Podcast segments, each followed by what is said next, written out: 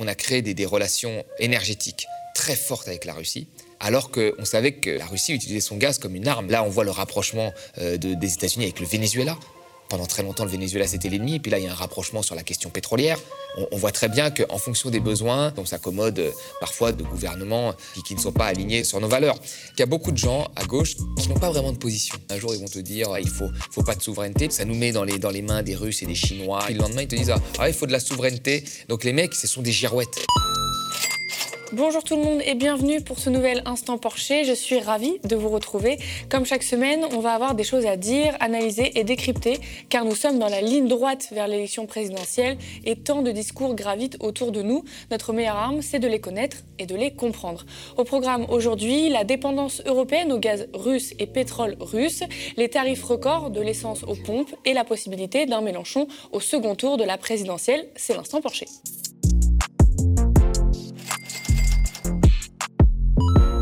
On est au 19e jour de la guerre en Ukraine et l'invasion du pays par la Russie a jeté la lumière sur l'extrême dépendance de l'Union européenne aux hydrocarbures russes, dépeint Le Monde. Le quotidien et sa rubrique Les décodeurs l'ont montré d'ailleurs. 43,6% du gaz et 48,4% du pétrole importé dans l'UE proviennent de la Russie. Pour les États-Unis, c'est l'embargo qui a été décidé sur les importations de pétrole et de gaz. Et le Royaume-Uni a également décidé d'arrêter les importations de brut et de produits pétroliers russes d'ici à la fin de l'année, a-t-on appris euh, mardi 8 mars dernier. C'est plus compliqué euh, du côté de l'Union européenne, où les pays sont plus dépendants, comme on a pu le voir euh, juste avant.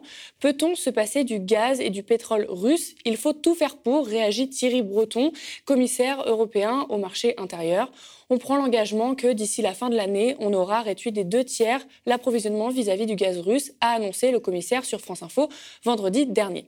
Les chefs d'État et de gouvernement des 27 se sont d'ailleurs réunis à Versailles les 10 et 11 mars dernier. Ils ont examiné ce projet de la Commission européenne, donc de réduire de deux tiers la dépendance au gaz russe dès cette année, mais aussi de réduire les importations de charbon et pétrole de Russie en diversifiant les fournisseurs et en développant des énergies alternatives comme les renouvelables ou l'hydrogène par exemple.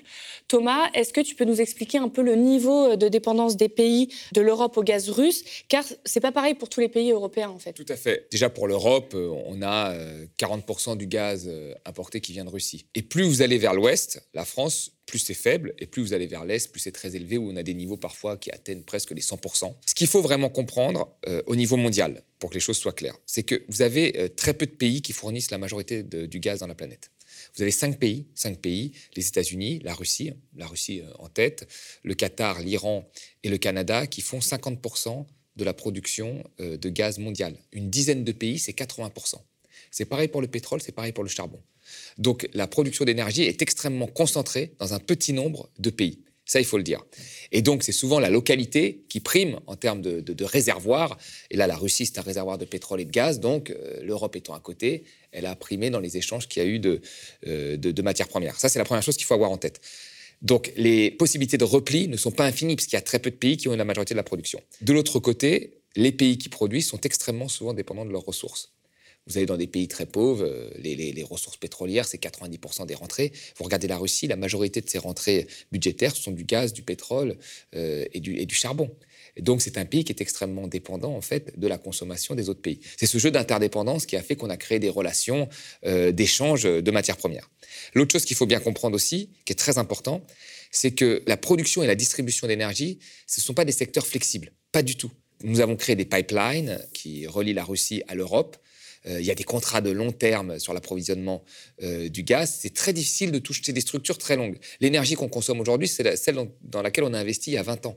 Et on a mis toutes nos industries, nos modes de production, nos modes de consommation euh, qui sont autour des énergies qui sont abondantes ou pas. C'est pour ça que les pays anciennement de l'Est, anciennement du bloc URSS, ont souvent leur industrie et leur mode de production qui sont basés autour du gaz russe qui à l'époque était très peu cher parce que la Russie pratiquait des prix différents en fonction des pays. Quand vous êtes un pays ami, comme la Biélorussie, vous avez des prix euh, défiant toute concurrence. Quand il y a eu les, crises précédentes, avec l'Ukraine, la première chose que faisait la Russie, c'est qu'elle augmentait les prix. Donc c'était une arme. Donc en fait, beaucoup de pays ont développé leur industrie en fonction de ce gaz qui était abondant et peu cher à l'époque. Maintenant, elles se retournent vers plutôt l'Europe, mais elles sont toujours dépendantes énergétiquement. En fait, le niveau de dépendance donc euh, est très élevé à l'est, moins à l'ouest, et c'est très difficile de changer ces structures rapidement parce que tout ce qui concerne l'énergie sont des investissements de long terme, euh, des modes de production, des modes de consommation qui se sont adaptés en fonction de cette énergie-là. Et c'est pour ça qu'aujourd'hui, quelque part, nous sommes un peu piégés dans cette dépendance qui date déjà depuis euh, des, dizaines d'années. On l'a dit, hein, Thierry Breton, donc commissaire européen au marché intérieur, veut tout faire pour se passer du gaz et du pétrole russe. Est-ce que pour toi, c'est possible sur un court terme? Sur le court terme, c'est possible, parce que là, nous sommes proches du printemps et nous avons des stocks. On a à peu près 30% euh, de stocks. Donc on pourrait finir euh, l'hiver, effectivement, en se contraignant. Il fait encore, il fait pas si chaud, même si là on arrive vers le printemps, mais en se contraignant un peu, on pourrait effectivement diminuer d'un seul coup les, recettes gazières et pétrolières de la Russie. Donc c'est quelque chose sur un one shot comme ça euh, qui peut être joué et qui peut être joué dans les négociations, parce que là vous avez une forme d'escalade. Allez, on, réduit ça et puis on essaie d'arriver là vers la sortie. Euh, je pense que personne n'a envie que le conflit s'éternise sur plusieurs années. Donc là, on peut jouer ce one-shot de la baisse de la consommation de gaz et de pétrole d'ici la fin de l'année, avec la, volonté de trouver une, solution à cette crise-là. Après, est-ce que sur le long terme, euh, c'est jouable l'année prochaine face à un hiver euh, qui peut être plus difficile dans certains pays qui sont plus dépendants? Euh, Je ne suis pas aussi optimiste de certains économistes qui ont fait des prévisions dans d'autres pays. Justement, la Commission, je le disais, a proposé des alternatives. Toi, qu'est-ce que tu en penses de ces alternatives Est-ce que tu penses qu'il y a des solutions, justement euh? Bon, ce qui, est, ce qui est embêtant, c'est toujours le même problème. C'est qu'on pense toujours les alternatives en période de crise. On l'a vu avec le Covid, on retire des moyens à l'hôpital pendant 20 ans, et puis on se dit, ah tiens, bah, l'hôpital, c'est important en période de crise. Si on l'avait fait avant, peut-être ça aurait été autre chose. Et là, c'est à peu près pareil. C'est-à-dire qu'on a créé des, relations énergétiques très fortes avec la Russie, alors qu'on savait que la Russie utilisait son gaz comme une arme, finalement, de guerre euh, indirecte. On l'a vu, par exemple, en 2006, il y avait un conflit euh, ukrainien qui n'était pas euh, le même type de conflit, qui était des, histoires de litige, parce que vous aviez 80% en fait, du gaz euh, en provenance de Russie qui va en Europe qui passait par l'Ukraine. On accusait l'Ukraine de prélever une, partie pour elle. Voilà. Et dans ce cadre de litige, la Russie a coupé le gaz. Ce qui a mis en difficulté, par exemple, l'Italie, l'Italie qui n'a pas de centrale nucléaire et qui dépend beaucoup pour l'électricité, son électricité, donc la vie de tous les jours, du gaz russe. Ça a créé des problèmes. C'était en 2006. Mm. Hein, donc il y a quand même, ça fait plus de 15 ans. D'accord? Rebelote en 2009. Et quelle a été la réponse de l'Europe à ça? Plutôt que de faire front et d'engager, comme elle le fait un peu aujourd'hui, un bras de fer diplomatique sur la question du gaz russe, elle a, elle a fait plutôt des relations bilatérales, c'est-à-dire qu'elle elle a, elle a, joué son jeu individuellement avec la Russie pour avoir des meilleurs prix. Donc on n'a pas fait front, on a été sur des relations bilatérales en disant bon, chacun, chacun sa merde, hein, et puis chacun se débrouille euh, avec la Russie. Donc là, on voit qu'il y a 15 ans, on aurait pu penser en fait une baisse de la dépendance du gaz russe. Je pense qu'on aurait, eu du mal à s'en passer complètement parce que l'énergie, malheureusement, fonctionne. L'énergie est ce qu'elle est, c'est-à-dire que on, ne choisit pas. Euh, L'Arabie Saoudite est la première réserve de pétrole. Euh, elle, exporte énormément de pétrole. Bon bah. L'Arabie saoudite n'est pas une démocratie libérale comme certains aimeraient qu'elle soit, mais elle a euh, les premières réserves de pétrole et le fonctionnement de notre économie est au pétrole. Que voulez-vous que je vous dise? Ça a été comme ça et on a fait avec. C'est pareil pour d'autres pays. Là, on voit le rapprochement des États-Unis avec le Venezuela. Pendant très longtemps, le Venezuela, c'était l'ennemi. Et puis là, il y a un rapprochement sur la question pétrolière. On, voit très bien qu'en fonction des besoins, euh, on fait ce qu'on appelle de la, réelle politique on s'accommode euh, parfois de, bah, gouvernements qui, ne sont pas alignés sur, euh, nos valeurs. Donc, dans l'énergie, c'est courant, il faut le dire. Et, je parle même de l'Afrique où on s'accommode parfois de, régimes de guerre ou de, régimes dictatoriaux quand on a besoin de, matières premières et on s'en cache pas. Et il y a eu plusieurs scandales avec l'affaire Elf à l'époque, etc., qui montraient cette cette, ambiguïté que pouvaient avoir les compagnies françaises avec, certains dirigeants africains pour avoir accès, euh, in fine, euh, à leurs matières premières. Donc ça, c'est un état de fait. Mais après, la question, effectivement, de baisser sa dépendance via la rénovation des bâtiments qui traînent depuis des années, qui nous permettrait de consommer moins d'électricité, via euh, le développement soit du nucléaire, soit des énergies renouvelables, sachant qu'il n'y a pas de, solution miracle, mais c'est des questions qui doivent être posées sur la table. Or là, qu'est-ce qu'on va faire? Si on continue comme ça, et ce que personne ne veut, moi je ne veux pas que le conflit s'éternise, et qu'on veut se priver d'une partie du gaz russe pour assécher l'économie russe qui dépend fortement de gaz et du pétrole, on va le devoir remplacer par euh, du gaz liquéfié. Alors le gaz liquéfié, c'est un, un gaz qui coûte beaucoup plus cher parce que c'est un gaz que vous transformez en liquide, que vous, amenez par bateau, puis après il faut des terminaux pour retransformer euh, ce liquide en gaz. On n'en a pas énormément, donc il faut construire ces infrastructures, etc. Donc ça coûtera beaucoup plus cher. On va le remplacer par du charbon, donc ça va être beaucoup plus polluant. Alors sur le court terme, tout ça, Bien sûr qu'on peut le faire, parce que si on doit faire en sorte voilà, de sauver des vies, il faut, il faut probablement le faire. Mais sur le long terme, la solution n'est pas viable non plus. Donc euh, oui, il faut repenser un petit peu l'ensemble euh, de nos infrastructures et de nos modes de production et de faire en sorte qu'ils soient plus sobres. Déjà pour une question climatique, elle devrait être posée cette question. Mais les résultats de ça, c'est des résultats sur 10 ans sur du long terme, qu'il faut peut-être engager maintenant. Euh, la, crise qui s'est passée en Russie nous rappelle voilà, qu'on peut avoir des dépendances qui peuvent être problématiques parfois. La question climatique aurait dû nous le rappeler avant.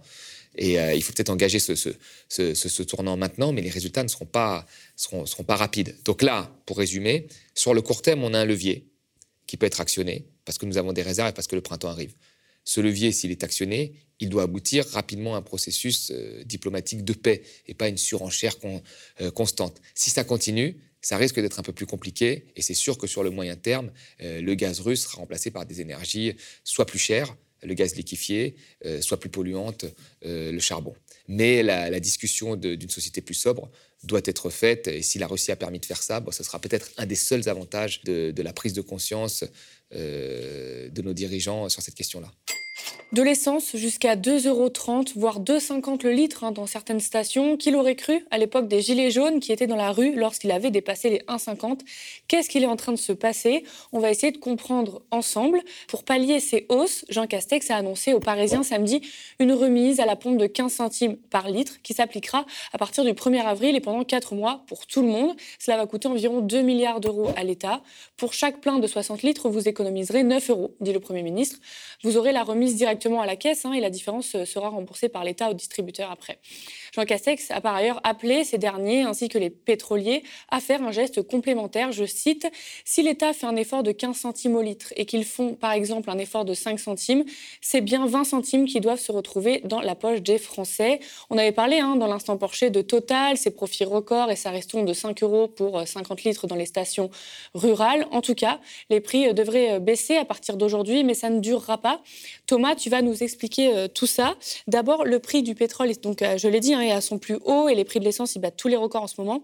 Quel est l'impact pour le consommateur? Il y a deux impacts. Il y a un impact déjà sur la production parce que le pétrole, c'est un coût de production. Et en général, quand le pétrole augmente trop, il pèse sur la croissance, donc il pèse sur la reprise économique. Rappelons qu'on n'est toujours pas à notre niveau d'avant pandémie. On espérait une reprise très forte, ce qu'on appelle la reprise en V, qui rebondit rapidement. Et là, cette reprise en V, elle risque d'être cassée par la hausse des prix du pétrole, qui est un coût de production. Ça, c'est la première des choses. Donc, toute la reprise de l'emploi, de l'économie, de l'activité risque d'être euh, endommagée par la hausse des prix du pétrole. Et il ne faudrait pas qu'il y ait un nouveau variant qui s'ajoute à ça. Vous voyez, euh, parce qu'on n'est pas sorti encore complètement euh, du Covid, même si la situation s'est nettement améliorée.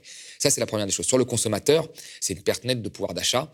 On le sait aujourd'hui qu'il y a une dépendance très forte de la voiture d'un certain nombre de Français. Je le rappelle, c'est très important parce que les décisions sont prises de Paris, mais les gens à Paris, ils ne sont pas trop dépendants de la voiture. À Paris, le taux d'utilisation de la voiture pour aller travailler, c'est 14%. Donc, il y a plus de 85% des Parisiens qui prennent les transports. Donc eux, la hausse des prix de l'essence, ils ne les voient pas trop. Dès que vous allez en proche banlieue, vous êtes à 50%. Donc la petite couronne, 50% des gens utilisent leur voiture. Donc déjà, ils le sentent mieux. Grande couronne, vous êtes à plus de 65% des Français. Le reste de la France, vous êtes quasiment partout à 85% des, des, Français. Donc quand vous sortez de Paris, quasiment partout à part quelques centres-villes, vous êtes à plus de 85% d'utilisation de la voiture pour aller travailler. Donc eux, ils ressentent de plein pot la hausse des prix de l'essence. Et pour les ménages les plus modestes, cette hausse de prix de l'essence, bah, il y a un arbitrage qui est fait avec d'autres biens de consommation. Quand vous avez, je sais pas, 20 euros, 30 euros par mois qui sont bouffés par la hausse des prix de l'essence, alors que vous avez des fins de mois difficiles, ou alors qu'il vous reste très peu d'argent à la fin du mois pour avoir des loisirs, eh ben, vous faites des compensations avec les vacances, avec le, poste de nourriture, avec d'autres postes. Donc c'est très difficile euh, à vivre pour un certain nombre de Français. C'est pour ça qu'il y a eu cette révolte des Gilets jaunes et que les Parisiens ont découvert que où la voiture était importante, alors que ça faisait des années que les gens, il y avait un ras-le-bol lié autour de la voiture, notamment avec les radars, notamment avec la hausse des prix de l'essence, et que moi, rappelons-le, j'aime bien rappeler ça, c'est qu'un sondage qui était sorti en 2012, qui est passé inaperçu, montrait en fait qu'un Français sur deux pouvait avoir son vote influencé par les mesures prises sur les carburants. Ce qui veut dire que la question des carburants, il y a dix ans de ça, était déjà extrêmement importante. Et qu'est-ce qu'on a fait en 10 ans sur la fiscalité des carburants? On n'a pas fait grand-chose, à part des petites mesurettes à droite et à gauche. Est-ce que cette situation-là, elle va durer? Parce que, euh, je l'ai dit, hein, on voit que ça va euh, rebaisser à partir d'aujourd'hui, mais ça va pas durer. Est-ce que tu peux nous expliquer un peu tout ça? Il y a une grosse partie du, pétrole qui est spéculatif. Alors c'est vrai que là, on a un conflit avec un très gros producteur de pétrole qui est la Russie, un des premiers producteurs de pétrole au monde, hein, avec l'Arabie Saoudite et les États-Unis, c'est un des premiers. Donc, comme vous avez un conflit là-dessus, vous imaginez possiblement, vous anticipez, quand vous êtes un, trader, vous anticipez possiblement qu'il peut y avoir des blocus, etc., ou des sanctions qui font qu'on n'utilisera plus le pétrole russe. Donc, comme vous anticipez ça, les prix augmentent. D'accord? Et ce qui est très grave, c'est que vous avez beaucoup de produits financiers comme le Goldman Sachs Commodity Index, qui relie le pétrole à d'autres matières premières. Donc souvent, quand le pétrole augmente, il y a un certain nombre de matières premières qui n'ont absolument rien à voir avec les deux conflits, mais qui vont augmenter parce que tout est relié dans des produits financiers qui sont tradés sur des, sur, sur, des marchés. Donc là, ça monte, puis finalement, on se rend compte que bon, euh, le marché est quand même assez abondant, etc. Enfin, abondant, pas tant que ça, hein, parce que vous savez, l'offre de pétrole est, toujours un peu reliée à la demande, mais on se rend compte que là, il y a quand même un peu plus de marge que d'habitude, notamment parce que nous avons vécu le Covid et que nous ne sommes pas sur une tendance, on va dire, de, de croissance euh, très élevée. Donc les gens se disent, bon, bah, le marché, finalement, il arrive à absorber peut-être un peu plus, enfin, un peu mieux ce choc que prévu, donc les prix redescendent. Donc il y a un gros effet spéculatif. Donc là, en ce moment, les prix redescendent, mais il ne faut pas oublier quand même que la tendance, malgré tout, avec le conflit, mais aussi avec les mesures qui ont été prises euh, sur les, avec la question climatique, etc., la tendance structurelle des prix du pétrole va être à la hausse. C'est pour ça que même s'il y a des petits reflux, des baisses comme ça, sur le long terme, il va falloir un petit peu discuter à un moment de cette fiscalité euh, pétrolière qui repose trop sur le consommateur sans lui offrir une opportunité pour se séparer de sa voiture. Du coup, c'est quoi pour toi les solutions pour alléger la facture du consommateur quand on voit, par exemple, que le gouvernement tente ou montre euh, qu'il essaie aussi euh, d'en trouver? Ce que fait le gouvernement, ça, a été fait. Je trouve qu'il a raison de le faire. Là, c'est, tu, l'as, bien dit, hein. rappelons-le, c'est 15 centimes euh, en moins hein, de remise. Hein, de, de, subventions indirectes, c'est-à-dire que voilà, c'est, entre le distributeur, c'est pas des baisses de taxes, c'est entre le distributeur et le gouvernement, 15 centimes, 5 centimes d'effort aux distributeurs. On va voir s'ils jouent le jeu. Hein. Ça me rappelle une mesure qui avait été mise en place par euh, sous Hollande avec Moscovici où il y avait une baisse de 6 centimes, 3 centimes euh, par les distributeurs, 3 centimes par l'État pour alléger un petit peu la facture. Bon, ça n'avait pas été trop perçu par le consommateur. Là, si on y ajoute la baisse des prix du pétrole que l'on anticipe dans les jours qui, viennent, ça pourrait permettre d'avoir une certaine baisse euh, dans, les semaines à venir assez, assez conséquente. Maintenant, euh, on ne sait pas. On ne sait pas si demain le, prix se remet à flamber parce que, allez, on va dire qu'il y a une escalade, etc. Bon, ben, ce sera perçu que très moyennement parce qu'on parle de 9 euros sur un plan moins, c'est quand même significatif. Mais bon, ça peut être, on va dire, effacé par une hausse encore très forte et, un prix qui remonterait à 140, 150 dollars. Mais c'est une mesure qui est bienvenue parce qu'en réalité, elle est compensée. Vous savez, dans la fiscalité des carburants, pour le rappeler, il y a quoi? Il y a une partie du produit qui est 30% le, produit. Il y a la TICPE, qui est une taxe additive, hein, la taxe sur les produits pétroliers. Et vous avez une TVA sur le produit, une TVA sur la TICPE. Qui, ça sont des taxes proportionnelles. Donc quand la part du produit augmente, liée au prix du pétrole, la TVA augmente et donc les rentrées budgétaires augmentent. Donc là, ce que fait le le gouvernement c'est qu'il reverse en fait aux consommateurs cette rentrée supplémentaire de TVA. Donc c'est pas mal. Après, c'est très difficile parce que s'il avait rien fait, on aurait dit en même temps il fait. là, c'est un mois de.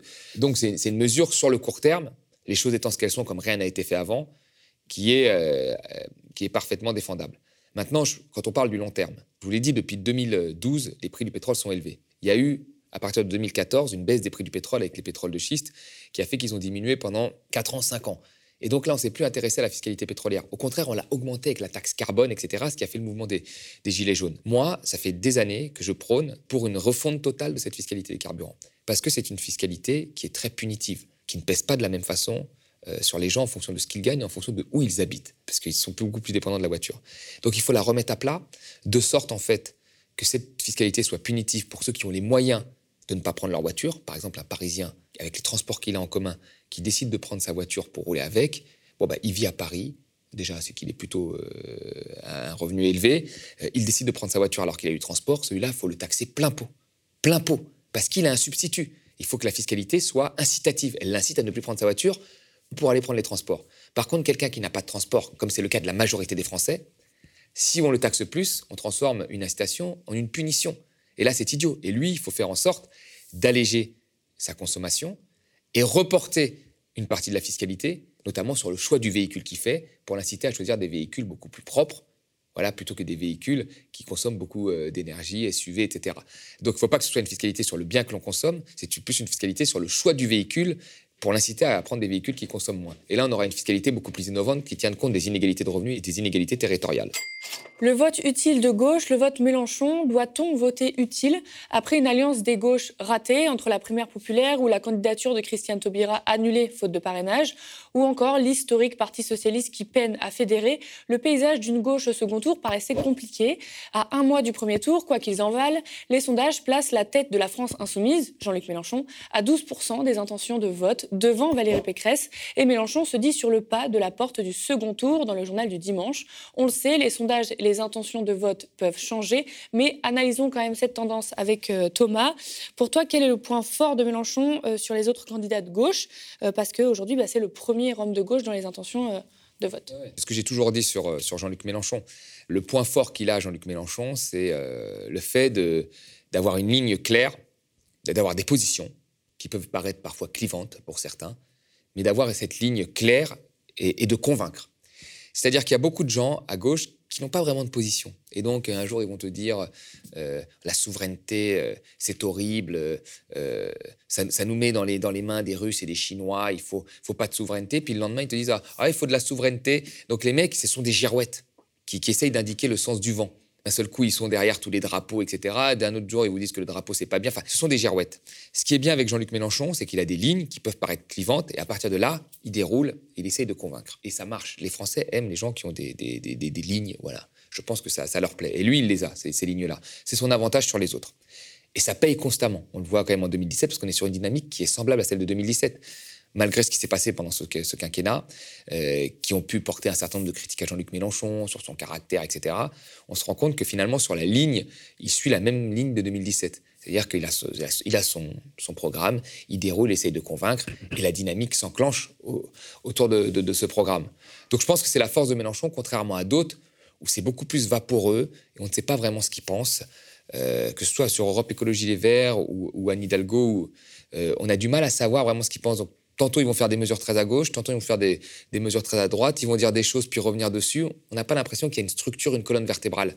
Et donc, ça, ça annonce quoi pour les lecteurs de gauche, en fait, moyen Quand tu n'as pas cette colonne vertébrale et cette structure, ça annonce la trahison à venir, comme on l'a vu avec Hollande, euh, des grosses trahisons. Et donc, je pense que les gens ne veulent plus se, faire prendre euh, à ce type de vote où on dit ah bah c'est pas mal, on y croit, et puis on sait derrière que c'est vaporeux et ça va mal se finir. Et là, avec Jean-Luc Mélenchon, on a quand même une colonne vertébrale. Et je pense que c'est ce qui, lui, ce qui le fait remonter dans les sondages et ce qui l'a fait avoir une dynamique, une campagne de 2017 où il a été, euh, pareil, également aux portes du, aux portes du second tour. Donc je pense que c'est l'avantage principal du candidat. Et on en avait beaucoup parlé hein, dans les anciens épisodes, mais où en est l'Alliance des gauches aujourd'hui? Mais alors là, c'est très marrant, c'est que beaucoup de gens, moi, moi je, je, comme je vous le dis, l'Alliance des gauches, j'y crois, j'y crois plus. Surtout, on l'a bien vu avec la primaire populaire, qui a été un véritable échec je veux dire, qui, a mobilisé beaucoup de gens, beaucoup d'argent, alors qu'il était une innovation qui était sympathique, mais qui a abouti quand même à un échec. Euh, là, les faits sont là. Hein. et là, on est en vie réelle. Un, véritable échec avec Taubira qui n'a pas eu les signatures, qui n'a jamais, jamais décollé dans les sondages, etc. Avec un certain nombre de militants qui ont cru, mais extrêmement euh, minimes. Donc, moi, quand, euh, quand on parlait avec beaucoup de militants à gauche, ils vous disaient personne n'arrivera à reproduire ce qui s'est passé en 2017.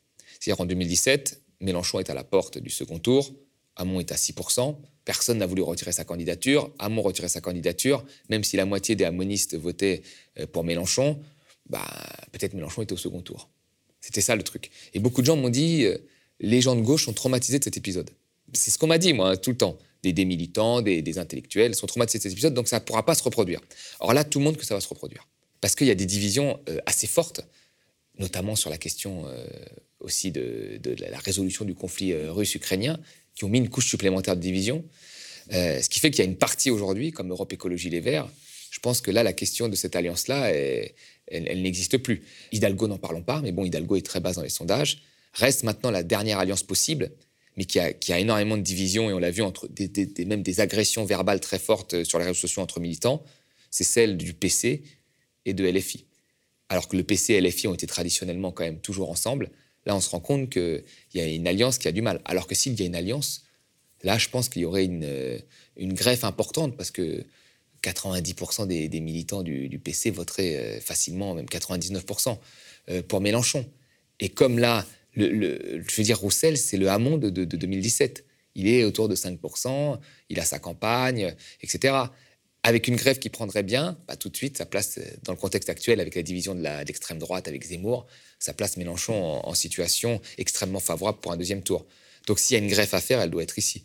Hidalgo vaut plus rien, euh, plus grand-chose, et Europe Écologie Les Verts euh, remplace finalement les votes du PS un peu traditionnel d'Hidalgo, et il ne veut pas parler d'alliance, donc la grève doit se faire sur ce parti-là et sur les autres petits partis qui l'entourent, qui sont à des, scores faibles, mais qui sont possiblement... Euh, greffable avec la France insoumise.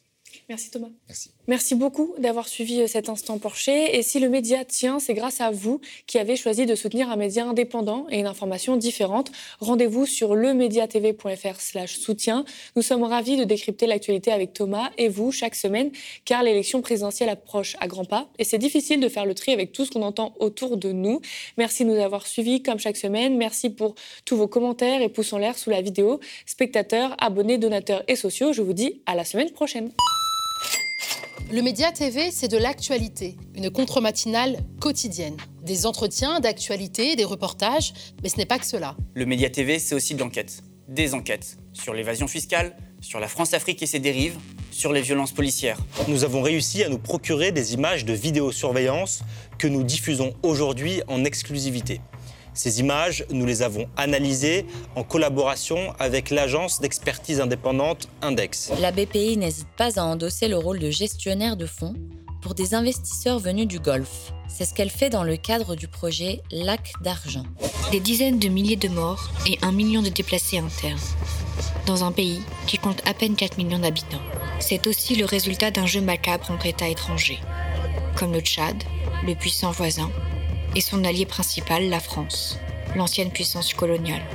Quelques semaines avant l'élection présidentielle, alors que la machine à étouffer les vérités qui dérangent est en marche, nous avons décidé d'accélérer notre production d'enquêtes. Des enquêtes sur des figures politiques de premier plan. Des enquêtes qui se rapprocheront de plus en plus de la Macronie, des gouvernants et de ce qu'ils préféreraient cacher aux électeurs, surtout en ce moment. Pour finaliser ces enquêtes et lancer de nouveaux chantiers, nous avons besoin de votre soutien. Pour bien entendu payer les équipes qui travaillent et travailleront sur ces sujets.